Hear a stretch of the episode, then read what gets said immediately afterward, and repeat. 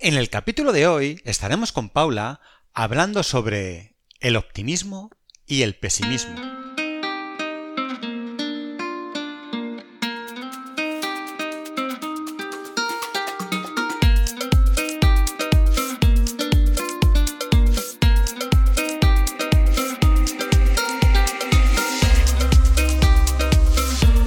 Buenos días a todos. Un día más aquí para hablar de salud mental y de nuevo estamos con nuestra queridísima amiga Paula Massa, que como todos sabéis es psicóloga experta en terapia online, con 20 años de experiencia haciendo terapia, más de 7 años haciendo terapia online y además es supervisora de casos y apoyo del equipo de psicología online avanzada. Muy buenos días, Paula, ¿cómo estás? Buenos días, Jota, estupendamente. ¿Y tú cómo estás? Genial, genial. Estoy eh, muy optimista hoy, con muchas ganas de mm. empezar el día y a tope con, el tema que, vamos a hablar hoy, eh, que es esto sobre el optimismo, el pesimismo y que nos cuentes un poquito qué, es esto y, por qué somos así o por qué no lo somos y demás. Exacto, vamos a hablar sobre el optimismo y en contra sobre el pesimismo, efectivamente. ¿Empezamos ya por explicarlo? Yo creo que sí, yo creo que lo mejor es que nos comentes qué, es y, cómo influye esto en nuestra vida, aunque bueno, si quieres lo vamos comentando poco a poco. Eh, sí, bueno, el optimismo y el pesimismo podríamos considerarlo en un principio como, como, rasgos de nuestra personalidad. Hay personas que son más tendentes a pensar de manera positiva aquello que les sucede y hay otras personas que sin embargo tienden más a pensarlo de manera negativa. Nuestro cerebro además también le encanta anticipar y le encanta hacer previsiones y premoniciones. Eh, cuando algo va a suceder con respecto a un futuro, aquí también se proyectan las personas optimistas y pesimistas. Las personas pesimistas son aquellas que piensan que va a salir mal aquello que, va a suceder y las personas optimistas son las personas que sin embargo creen que, eh, saldría bien. Ambas tienen sus inconvenientes. ¿eh? No vamos a entrar en la tiranía del optimismo, que muchas veces durante muchos años eh, nuestra sociedad ha vivido un poco bajo esa tiranía. Parecía que debíamos de estar felices por todo, sonreír por todo y ser optimistas por todo, para todo, eh, como si incluso las cosas malas eh, no las pudiéramos sentir y no las pudiéramos, por tanto, expresar. sin embargo, mm, mm, ya por fin estamos saliendo un poco de, esa tiranía y como te decía, em, la razón por la que te comentaba esto es porque ambas vertientes, tanto la optimista como la pesimista, tienen su parte mala. La salud mental es un tema muy delicado. Muchas veces dejamos pasar cosas que nos complican poco a poco la vida y acudiendo al psicólogo damos un paso en cuidarnos y mejorar nuestro día a día. Psicologiaavanzada.es Terapia online desde el salón de tu casa. Entra en nuestra web psicologiaavanzada.es y pide tu primera sesión gratuita. con esto que me estás comentando, quería. Eh, se me viene una idea a la cabeza y es. Eh, el optimista, que le pueden suceder cosas malas y sentirlas y estar afectado, sin embargo, puede verlo de otra manera y decir: Sé que estoy pasándolo mal, sé que tengo un problema, pero sé que voy a salir de esto y que voy a estar bien. Ese sería el optimista realista, ese es el optimista más sano, efectivamente. Es el que eh, se recomienda ¿no? dentro del rasgo de personalidad del optimismo, eh, tratar de trabajar y tratar de conseguir, porque la persona optimista precisamente su parte mala es la del entrar en un optimismo ñoño, en un optimismo mm, eh, absurdo, irreal, ¿no? Eh, bobo, digamos. Es ese optimismo que incluso se puede convertir casi casi en una droga, que nos duerme, que nos adormece y que no nos permite ver cuáles son los problemas ante los que debemos de reaccionar y poderlos solucionar, por tanto lo cual nos impediría, pues eso, eh, solucionar nuestros problemas y estaríamos siempre cargando con ellos. Entonces, no caer en esa parte del optimismo ñoño bobo, sino quedarnos en el optimista que, tú muy bien has descrito.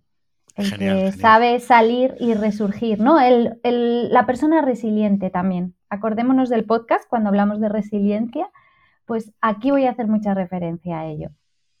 Muy bien. Y mm, eh, cuéntanos un poco eh, sobre esto, ¿no? Las partes buenas que tiene tanto el optimista como el pesimista, si las tiene, y las partes malas, para que veamos un poco, aunque ya nos has dado alguna pincelada.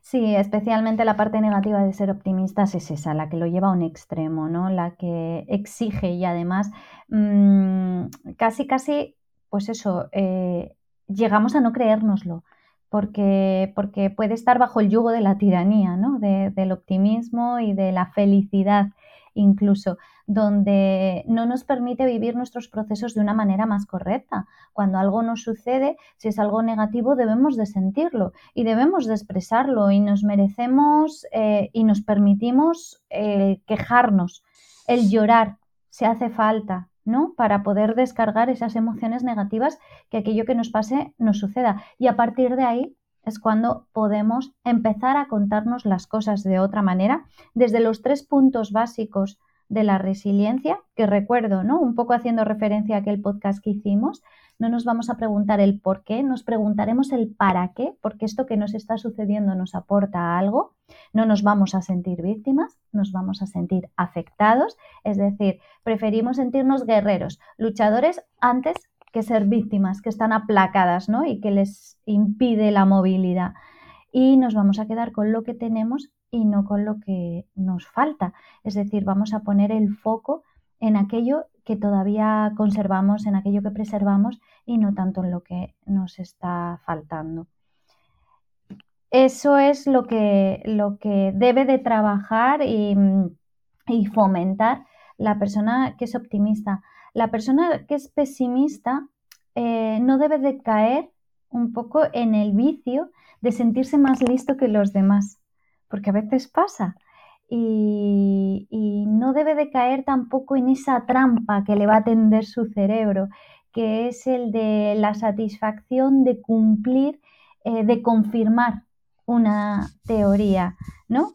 Porque eh, muchas veces la persona pesimista puede llegar a comportarse, puede hacer, e incluso de manera inconsciente, que las cosas suceden tal y como él las está previendo o las está premonizando, ¿no? Entonces, eh, ese es uno de los riesgos que, tiene las personas, que tienen las personas pesimistas y también el del no eh, contarse realmente sus éxitos y contarse sus logros. La persona pesimista puede llegar a ser de tal forma negativa, ¿no?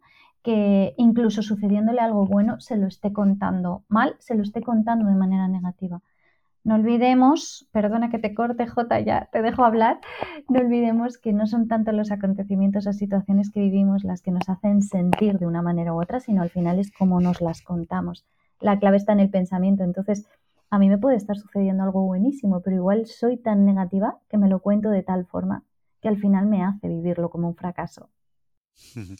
Me está recordando, no sé por qué, todo esto que nos estás comentando a mi época de estudiante y a esos compañeros que después de un examen salían diciendo qué mal me ha salido, qué mal, he suspendido, todo ha sido horrible y luego tenían una nota súper buena y todo lo contrario, ¿no? El que salía diciendo, lo he bordado, todo tal, y al revés, ¿no? A lo mejor habían suspendido. Y mm, me parece muy, muy curioso, ¿no? Eso, ese, ejemplo que a mí me llamaba la atención. Y no era puntualmente que dijeras pasaba con un examen, sino que era recurrente, ¿no? Las mismas personas siempre tenían esa actitud ante, ante las notas de un examen, ¿no? Eh, ¿Por qué la gente tiene ese perfil? Unos son optimistas y otros pesimistas. ¿A qué se debe ese comportamiento? Puede ser una cuestión de aprendizaje, muchas veces por observación, quizás lo hayamos observado en esas primeras figuras, ¿no? Eh, que son tan referentes como pueden ser nuestros padres. Y, a partir de ahí ya sabemos que siempre en interacción con el ambiente eh, se va formando ¿no? lo que es nuestra personalidad. Em, entonces, eh, bueno, es que esta es la, la, gran pregunta de qué se conforma nuestra personalidad, J. Si lo consideramos como rasgos de nuestra personalidad, el rasgo optimista o pesimista, exactamente igual que se puede construir cualquiera de los otros rasgos que componen nuestra personalidad. Yo soy muy pro del refuerzo, ¿no? Si se nos ha premiado, si se nos ha reforzado el carácter, el rasgo optimista, eh, vamos a tender a fomentar más ese optimismo hasta esas edades en las que nuestra personalidad finalmente se hace firme, ¿no? que sea alrededor de la, de la adolescencia. Y al revés, si se ha castigado, eh, pues sucede exactamente lo mismo, es algo que tiende a extinguirse, ¿no? Pero siempre habrá algo, pues me imagino que también genético, congénito, no sé si lo podemos denominar ahí. Eh, entiendo que el que es pesimista, que tiene una expectativa baja de, los acontecimientos, está intentando eh, ser precavido quizá mentalmente, diciendo, uff, igual mejor pensar que va a pasar lo malo y luego, si viene algo bueno, pues, pues mejor. Mm, no lo sé, se me, se me ocurre que pueda ser esa una justificación que hagan sobre ese pensamiento que tienen eh, en ese sentido más bajo, pesimista. Bueno, puede ser, puede ser una razón. Sí, date cuenta que eh, también hay algo muy social, ¿eh? Mm, ¿Tú no has oído nunca eso de mejor piensa mal piensa mal y acertarás, ¿no? Incluso hay un refrán, sí, sí, pero dicen también piensa mal porque así luego la caída duele menos. O sea, como si el pensando en negativo, luego el golpe nos vaya a doler menos. Como que ya estamos un poquito preparados para el golpe, ¿no? Y esto es como algo muy cultural. Es algo interesante. Eh, ¿Qué ocurre si ante una misma situación yo pienso, por ejemplo, aunque sea un ejemplo muy simple, el de un examen, mm. si yo pienso eh, que me ha salido muy bien, voy a conseguir un 10 y tal, y luego la nota es mala y he suspendido, eh, ¿qué efecto tiene en mí? O al revés, ¿no? Si yo ya pienso que he suspendido y efectivamente he suspendido, o sea, ¿qué diferencia mental lleva el palo de haber sido optimista o, no, y en, ambos casos, no, no, lo sé. Igual, efectivamente, el que es pesimista y ya va diciendo, creo que es, ya no se lleva el palo cuando efectivamente le sucede que ha sacado una mala nota en este ejemplo. Pero digamos que el examen ya está hecho, ¿no? Sí, vale, vale. Entonces, en ese caso, yo creo que, hay que irse más a, a valorar la situación en términos de probabilidad. Es decir, mm, yo sé cómo he hecho el examen. Yo lo sé realmente. Y no por mucho que piense que lo he hecho muy bien, van a cambiar esas respuestas. Y va a cambiar mi resultado. Tendría más sentido un paso antes, ¿no? No antes, no antes del examen que puede salir antes, sino ante la preparación de Exacto. estoy preparado, me va a salir bien, o no estoy lo suficientemente preparado, no lo voy a pasar. Claro. A veces la actitud pesimista, que puede tener mucha conexión con determinados rasgos perfeccionistas, también tú decías antes lo del ser precavido y también a lo mejor otra característica, la del perfeccionismo, te decía, puede llevar a que eh, nunca sea suficiente, nunca considere que lo llevo lo suficientemente preparado y entonces en ese sentido me esfuerce más, me esmere más. Pero también, ¿qué me puede pasar? Que a veces me rinda, que no me considere capaz. Puedo ser tan extremadamente negativa que crea que yo no voy a ser capaz de aprobar este examen, con lo que por tanto me acabe rindiendo. Con la persona eh, optimista pasa exactamente lo mismo. Puede ser que sea tan sumamente optimista que crea que, que no hace falta demasiado esfuerzo ¿no? para aprobar mi examen. Apenas le pongo dedicación porque ya está toda mi ilusión porque el resultado sea muy positivo y entonces finalmente me encuentre con un fracaso o al revés, si yo considero que soy muy capaz porque estoy en una actitud optimista, pues probablemente me sienta motivada, me sienta estimulada para estudiar ese examen. ¿Lo entiendes, verdad? Sí, sí, totalmente. Claro. Em, Aquí me parece interesante que, mm, que, que lo pongamos otro tipo de ejemplo que no sea este tan, tan sencillo de, de, los exámenes y que lo veamos en, otras cosas aplicadas a lo largo de, la vida. Em, porque no es lo mismo, me imagino, que en temas en los que nosotros podemos influir, como la preparación a un examen, en la que vamos a estudiar y, mm, vamos, o, conseguir un trabajo o conseguir un éxito en tu vida, en la que tú te puedas esforzar preparándote o, acudiendo a lo que sea, ¿no? Eh, a otras situaciones en las que tú no tienes interacción. Eh, pongo un ejemplo, en el caso de, mm, de que mañana llueve o no llueve, o que tenga una enfermedad o no la tenga. Eh, esa actitud positiva o negativa del optimista o del pesimista ante situaciones externas, ¿cómo se vive y cómo, en, cosas en las que yo no tengo mm, nada en lo que, hacer? Mm, pero que sí que tengo cómo reaccionar ante ello, ¿no? Por ejemplo, bueno, ahí ayuda a no centrarnos tanto en el problema, sino centrarnos más en la solución. Algo que tiene bastante conexión, también cierta relación con lo que hablábamos antes de la resiliencia, ¿no? O sea, no me voy a preguntar tanto el por qué, me voy a preguntar más el para qué. O sea, ¿qué, qué, qué me va a traer si mañana llueve? ¿Qué puedo hacer? ¿Cómo puedo reaccionar o responder ante el hecho de que mañana llueva, ¿no? En cualquier caso, el no sentirnos víctimas, sino sentirnos afectadas, también nos lleva un poco a, abrir la, la, la, amplitud de alternativas de respuesta, o sea, no quedarme encerrada en una sola reacción, en una sola respuesta. Yo es que en cualquier caso mañana iba a salir vestida de verano y resulta que llueve.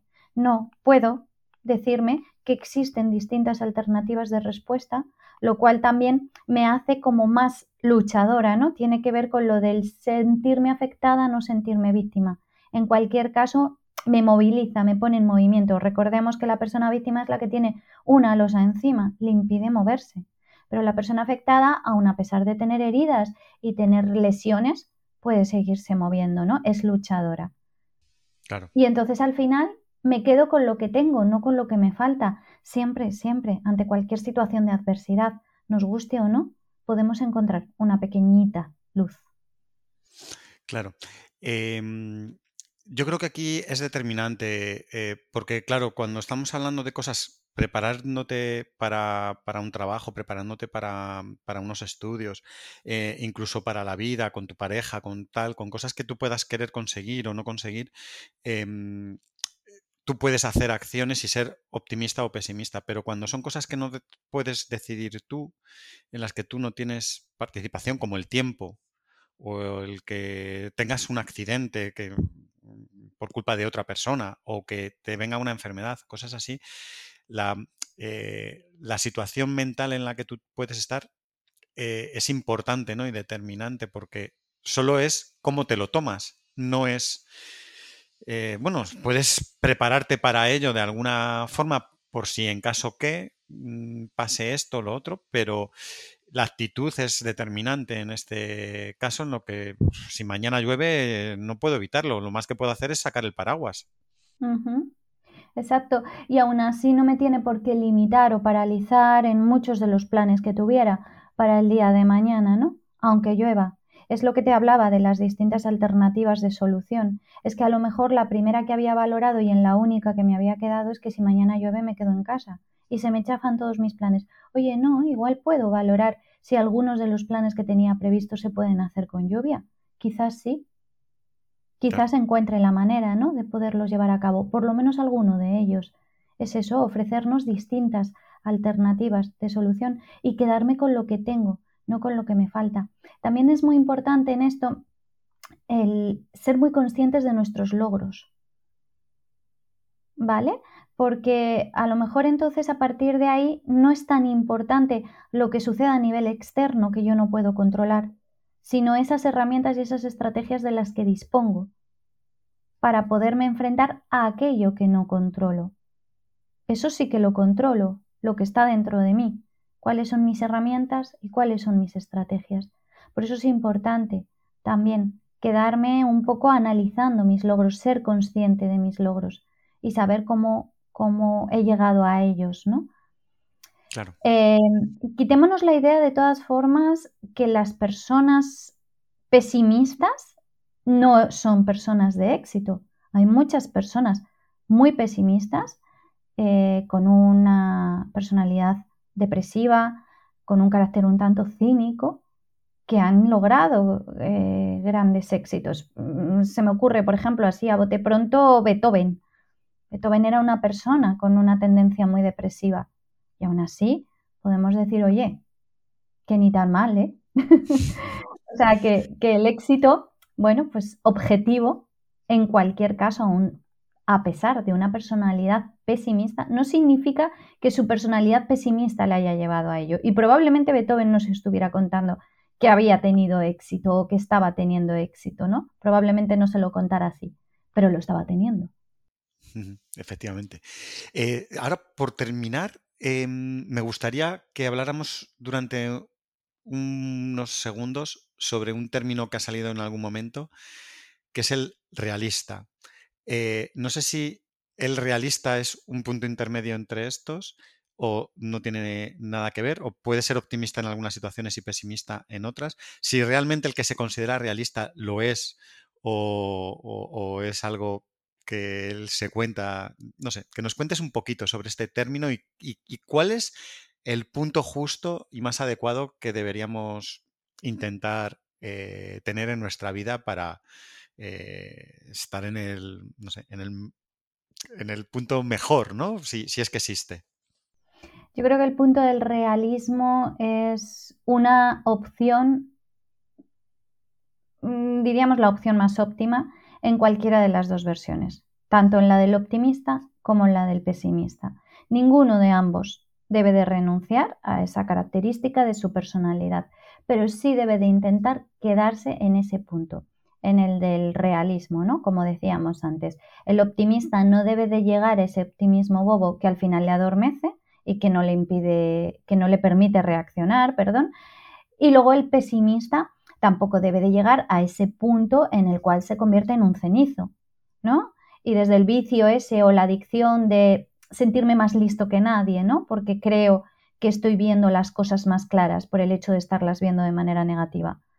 No, porque te va a llevar a un extremo en el cual ni siquiera seas consciente de tus logros, ni siquiera seas consciente, por tanto, de tus oportunidades y probablemente eso también te pueda llegar un poco a frenar, a paralizar e incluso a hacerte caer en una depresión. Con lo que, por tanto, yo creo que el punto realista no es que sea un intermedio entre el optimismo y el pesimismo. El pesimismo. Creo que el optimista ha de ser realista, el pesimista ha de ser realista también. Genial, nos lo ha dejado claro el tema. Eh, pues oye, Paula, no sé si tienes algo más que aportar, si no, a mí me ha encantado sacar, extraer estas, estas perlas que nos has dado sobre el optimista, el pesimista y ese punto genial que es el realista para, mm, independientemente de a qué tiendas más, eh, ser el punto ideal, ¿no? Tener el punto ideal. Y si no hay nada más que quieras aportar, muchísimas gracias por haber venido otra vez por aquí y nos vemos pronto. Muchas gracias a ti, Jota. Encantadísima de estar aquí. Saludo, chao, chao. Adiós. La salud mental es un tema muy delicado. Muchas veces dejamos pasar cosas que nos complican poco a poco la vida. Y acudiendo al psicólogo, damos un paso en cuidarnos y mejorar nuestro día a día. Psicologiaavanzada.es Terapia online desde el salón de tu casa. Entra en nuestra web psicologiaavanzada.es y pide tu primera sesión gratuita.